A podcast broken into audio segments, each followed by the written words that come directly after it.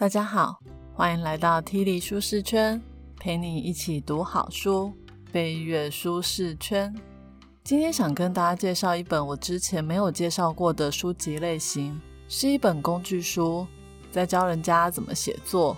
讲到写作，大家应该会想到最近很轰动的王力宏与李静蕾的事件吧？这个新闻真的是比连续剧还要精彩。我想很多人在这个事件中都发现一件事，就是写作是一门很了不起的功夫。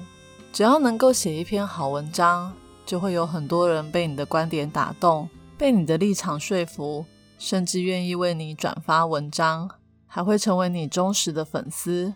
我还记得我在社群媒体上还看到很多专家在分析李静蕾的文章，他们说他每一段的编排铺陈。都极具巧思，真的是看得我超级敬佩的。我想李静蕾在写这篇文章的时候，她的思虑应该非常的周全，再加上她有熟练的写作功力，就可以洋洋洒洒写下这样打动人心的文章。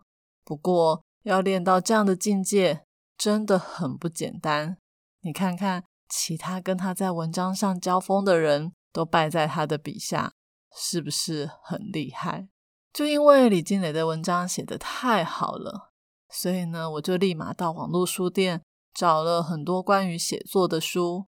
其实讲写作的书还蛮多的，我之前也有看过一些像是教写文学作品，或教写小说，或是教写行销文案的书。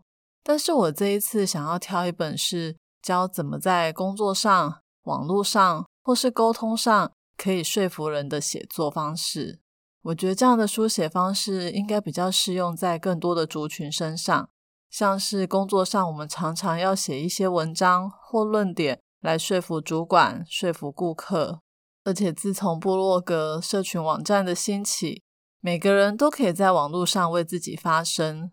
如果可以像李静蕾这样写出一篇感人肺腑的长文，就会有很多人愿意帮你分享、转贴。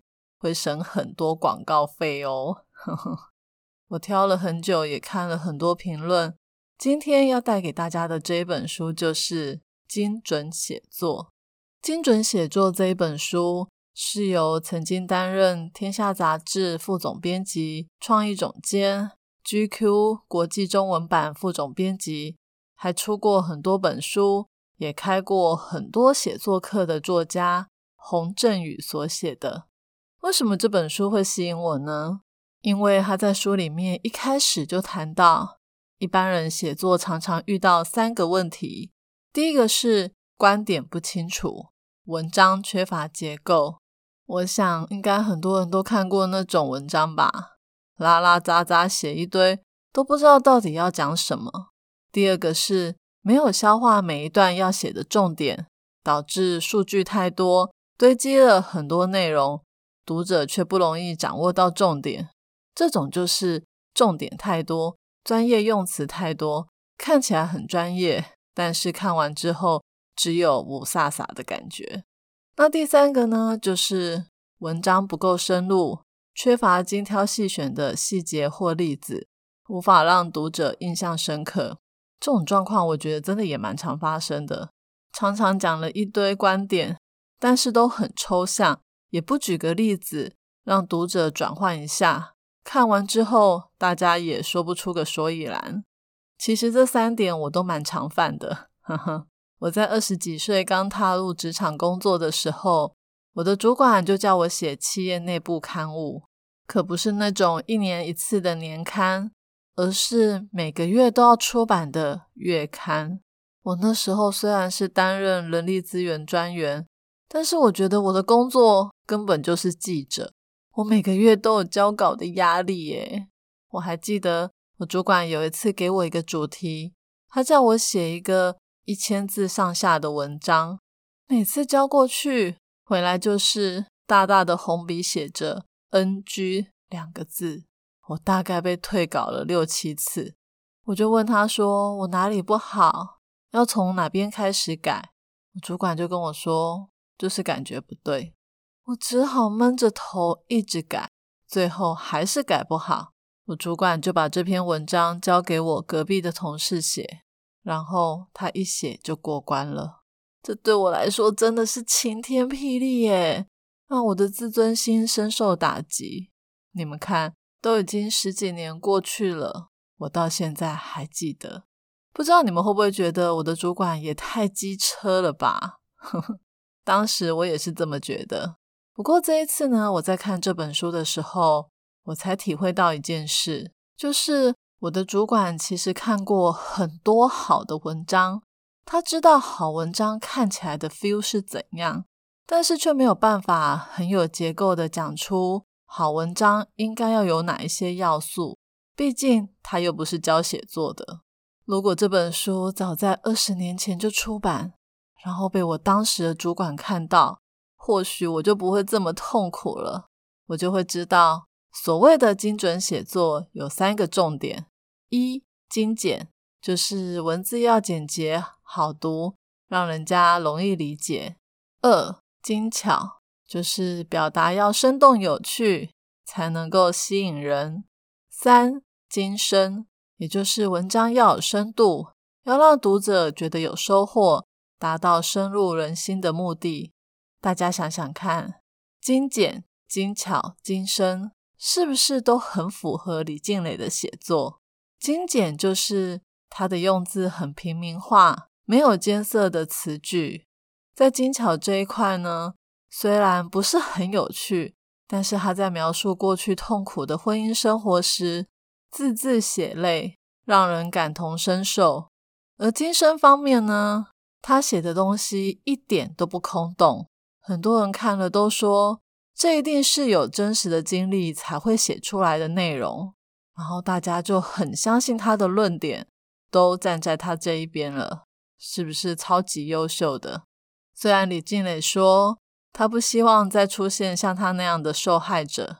但是我们却希望成为像他那样使用笔杆子就可以为自己发声的人。好，那我们就开始吧。本节 podcast 将为你带来以下三个部分：一、写作是满足读者的服务业；二、用重点力凸显你的亮点；三、以观点力讲出你的见解。首先，第一部分要谈的主题是。写作是满足读者的服务业啊，是这样吗？写作不是发挥创意，写自己想要讲的东西。要说，应该也是制造业，不是服务业吧？呵呵。一开始作者讲到写作是满足读者的服务业时，我还蛮惊讶的，因为我向来都觉得作家的地位很崇高，我们可以从作者的文章中得到很多观点。吸收很多新知，怎么会是他在服务我们、取悦我们呢？好，我们来听听这本书怎么说。在这个每个人都可以在网络发文的年代，注意力可是非常珍贵的，而读者也是非常现实的。只要看个两行，发现跟他一点关系都没有，立马就会跳走。所以，文章如果要吸睛，作者就要比读者更现实。那怎么个现实法呢？也就是你的文章必须要帮读者省时间。所谓的省时间，不是叫你发短文来省阅读时间，而是缩短读者理解的时间。也就是当你想要撰写一个事件或现象时，你就必须要不断的烧脑再烧脑，精进再精进，用刚刚讲的写作三要点。精简、精巧、精深来创作，不只要让读者不费力气的阅读，还要能支持、认同你的见解。你们说，这一切的行为不就是在服务读者、取悦读者吗？所以说，写作是服务业。那既然写作是服务业，那就有我们必须要服务的对象。也就是说，写作其实都是针对特定读者在沟通的。这一点，我想应该有很多人心里会有很多问号吧。想说，我写作都是给一般普罗大众看的，不管谁看了都会有帮助，才不需要替某个族群的读者去写呢。其实并不是这样的，每一篇写作都有他要沟通的对象，即便是小到像在一零四刊登求财广告，也有他要沟通的对象哦。就像我曾经看过很多公司在求财广告的工作内容上写一堆内部专案的名称，不然就是写一堆很制式的职务说明，感觉好像是去抄什么职务大百科之类的东西。你们觉得求财广告要沟通的对象是谁？当然是求职者。那怎么会感觉好像是写给主管、写给人资人员看的？只要过关就好，能刊登就好。请问这样的求财广告怎么吸引到人才来应征呢？所以接着作者就要教我们一个在精准写作前必须要拟定的策略，就是 R O A。R 就是 reader，也就是读者；O 就是 objective。也就是写作的目的是什么？希望改变读者什么样的想法？A 就是 action，就是你希望读者看完之后产生什么行动。我们现在就一一说明 R O A 这三个的意思。R 读者，就像刚刚有提到，每一篇文章都要先设定好你的读者是谁。像企业内部刊物的读者是内部员工。求财广告的读者是求职者，亲子天下的读者是父母。在设定读者之后，就要去想象这一群人的样貌、生活以及工作的情境，去想象他们生活中会遇到什么问题，他们关心什么，希望达到什么目标。想象的越具体，就越能够帮助我们贴近读者的感受。这也是一种换位思考的能力。如果我们没有办法对读者感同身受的话，那写出来的文章就等于是在自说自话而已。就以求财广告来做例子好了。假设今天呢，我们是想要吸引刚毕业的年轻人加入我们的公司，那我就要去想象二十二到二十五六岁左右刚毕业的年轻人，他们现在的生活是什么样子？哦，他们的生活可能会是。这是一个低薪的年代，低薪倒也不要紧，但如果可以学到东西，累积工作经验，还是可以慢慢增加自己的本钱。再来就是，他们现在虽然很年轻，但是也会想要去追求有意义、能实现梦想，或者是下班后可以追求自己兴趣的工作，而不是爆肝，把时间都奉献给公司。最好是可以准时下班，假日不加班，休息的时候老板也不会随便赖他。从上面的描述，我们大概可以知道，年轻世代在乎的是工作是否累积经验、准时下班、工作不要打扰生活这几个要点。那等一下，我们就顺着这个案例再来说说 O 跟 A 的部分。好，那接下来我们来进入 O。目的的部分，因为已经设定了读者是谁，我们大概就能知道他们本来的想法以及认知是什么。而文章的目的就是要去改变读者的想法，传达你的观点。还是以刚刚的求财广告为例，假设今天我是在一家四十年左右的老公司担任人资人员，我们公司给人的印象就是传统产业了无生气。看不到未来，哈哈，听起来好像很惨。不过，这个就是一般年轻世代对我们公司的认知。但其实呢，我们公司第二代的领导人是一个年轻人，他非常想要吸引一批有创意的年轻人来加入这家公司，彻底的翻转公司的文化。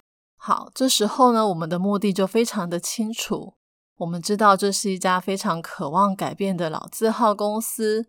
而且非常重视年轻人的创意，所以呢，在求财的广告上，我们就可以去做以下的诉求。那我来讲给大家听听哦。这是一家给年轻人舞台的公司，我们希望你尽情的挥洒创意，不要小看你年轻。我们从来不以年资论英雄，只看创意与实力。而且你也不需要担心。在这里工作会工作到爆肝，因为玩乐是创意的源头。每天六点准时下班，主管百分之百尊重你的个人生活。万一他赖你，欢迎你已读不回。哇哦，你们看有没有打中年轻人的想法呢？如果是我看到这段求财广告的话，我应该也会心动吧。呵呵。最后呢，就是行动。行动也就是你希望读者看完之后产生哪些行动，或是可以做什么。最好是让他可以产生一些实质的行为改变，而不是只是按个赞而已。例如，可以转发分享、购买你公司的东西、参与你的活动，或是很主动的投递履历表到你们公司。像刚刚的例子，我们不只可以把求财广告的内容放在一零四人力银行。还可以转发在社群媒体，或是年轻人才会出现的论坛，像是 D 卡之类的。po 文的时候呢，一定要给他们应征的信箱，或是投递履历表的网址，让他们看完之后，只要点个几下，就可以顺畅的执行你期望的行动。好，这个就是 ROA，不难吧？简单来说，就是换位思考。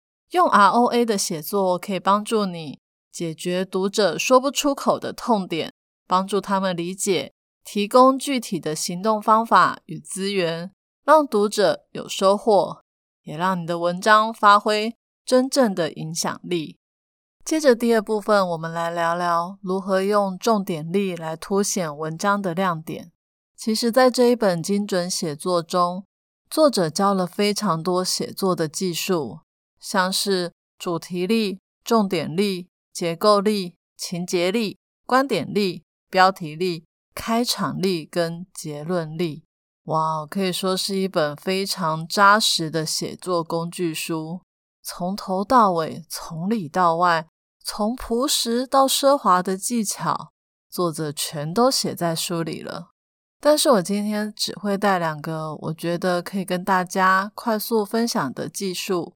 就是重点力跟观点力，为什么会带这两个呢？还记得我们一开始有提到，一般人写作最大的问题就是观点不清楚，重点太多又不够深入吗？所以我想要特别针对重点力跟观点力来说明，怎么样写一篇好的文章。重点力顾名思义就是找到重点。也就是化繁为简，这样才可以精准的跟读者沟通，有效的传递资讯，解决问题。举个例子来说好了，我们很常写文章的时候，会把想要说的话一股脑的全都写在文章里，然后就期待读者自己看懂。但是对读者来说，看着一堆文字写成的文章。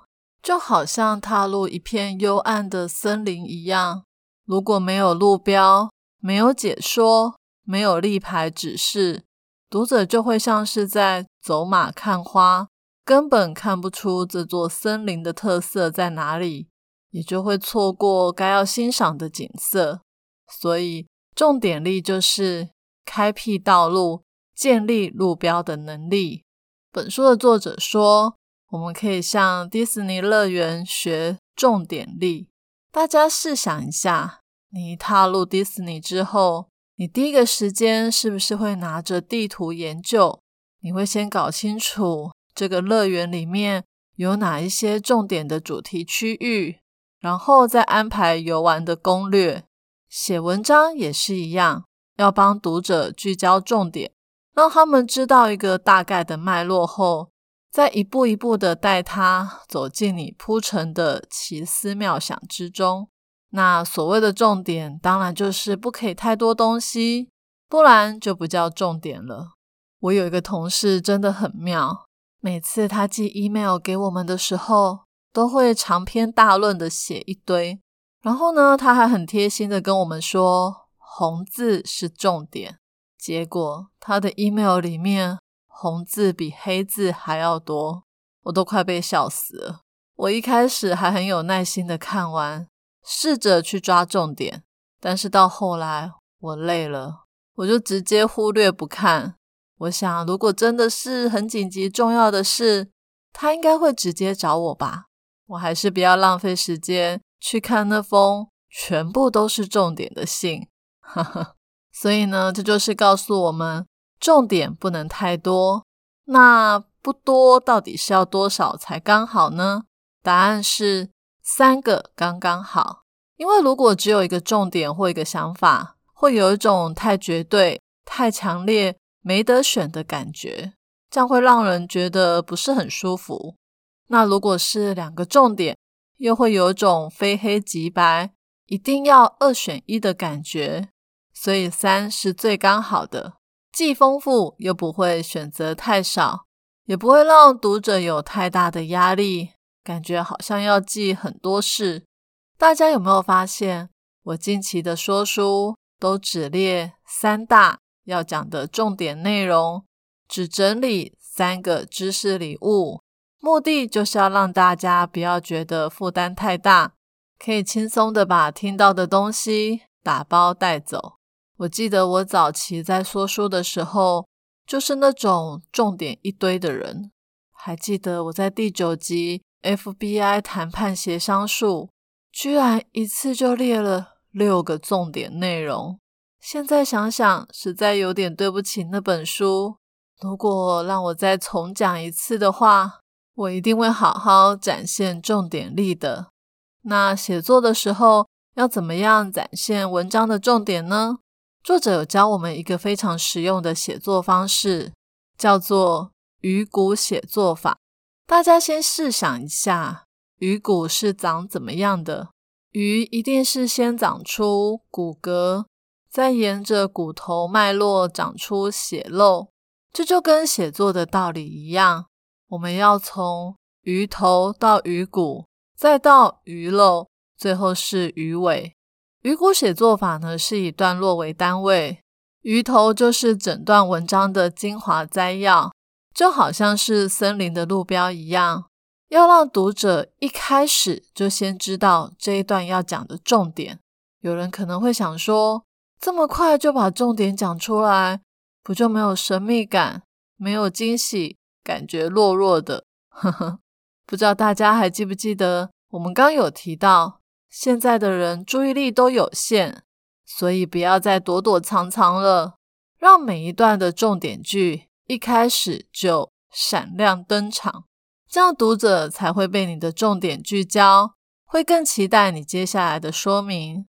这个鱼骨写作法可不是作者自己发明的哦，在英文的写作圣经中，一开始也说，作者应该将每个段落视为一个单位，每段以一个主题句开头，而且务必要句句相扣，让读者在每段的开头就掌握该段的主旨。而且《天下》杂志。内部的编采教科书也说，要使用摘要句或概括句，每段要先讲主题重点，再说明细节。有了鱼头句之后，紧接着的鱼骨就是在陈述整段的主题重点，就好像给了一个骨头框架，让读者清楚脉络。再来的鱼肉呢，就是沿着鱼骨长出来的内容，也就是。支持这个主题的内容细节，最后则是鱼尾，鱼尾也很重要，它呈现的是整段的重要结论，可以让读者先有个小结，也趁这个机会沉淀一下，喘气一下。厉害的文章呢，会在下一段的开场，就是鱼头句，紧接着上一段的鱼尾句哦，上一段的鱼尾接下一段的鱼头。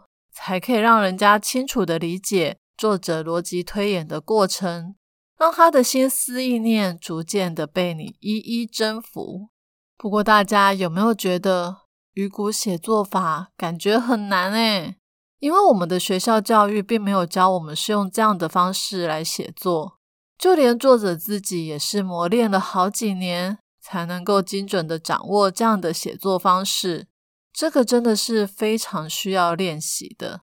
作者建议我们可以常常去观察优秀的记者写的文章，去做一些拆解，看看哪一些是鱼头，哪些是鱼骨，或是去改写别人的文章，用鱼头写作法来练习。哇，这真的很花时间哎。不过好在，就像刻意练习那本书中所谈到的，只要你愿意花时间学，持续学，找专家来为你指点，相信有一天你的写作技巧也可以达到专精的境界哦。最后要跟大家谈的是，以观点力讲出你独特的见解。观点力也是很多人写作的时候很欠缺的能力。像是我们可能要写一个事件或一个观察，但如果只是平铺直述的写完，没有加上任何你自己独到的观点或见解，读者看完就不会有种醍醐灌顶的冲击感，只会觉得这个文章不痛不痒。那当然也不会将你的文章转发分享。你应该看过很多文章被分享出来的时候，分享的人对文章的推荐词，通常都是说这个人的观点很特别，他的见解很值得我们醒思之类的。我想，如果你被别人这样推荐的时候，也会高兴的要飞上天了吧？应该有很多人都看过 TED Talk 的演讲吧？我每次看 TED Talk 时，心里都在期待。这个讲者要带给我什么不一样的观点见解？即便只是一句话也好，我超级享受那种被一句话打到的感觉。而事实上，TikTok 的目的也是希望讲者可以把他的创建思想灌到听众的脑袋里，改变人们看待世界的方式。我们可以发现，TikTok 的演讲都会使用一个明确的观点力。那个观点力就好像是一条主轴绳索一样，把这个观点有关的所有的要素都挂在这一条绳索上面，由上而下一层一层的陈述重点，还有情节，每一层呢都会去扣紧核心的观点，没有任何的偏离。这样子一场十八分钟的演讲听下来，才能够句句到位。成功的说服听众，那观点力要怎么展现呢？基本上，观点力就是越精简越好，最好是十五到二十个字可以写完的观点。这样子不只可以让读者快速的读完，产生印象，还可以帮你宣传这个观点哦。不知道大家还记不记得我的第二十八集《一生都能好好记忆》，作者叫丽莎杰诺娃。他是一个神经科学专家，也是畅销电影《我想念我自己》原著的作者。他在 TED Talk 也有一段关于阿兹海默症，就是老人痴呆症的演讲。他整场的演讲都扣紧一个主题，就是阿兹海默症是可以预防的。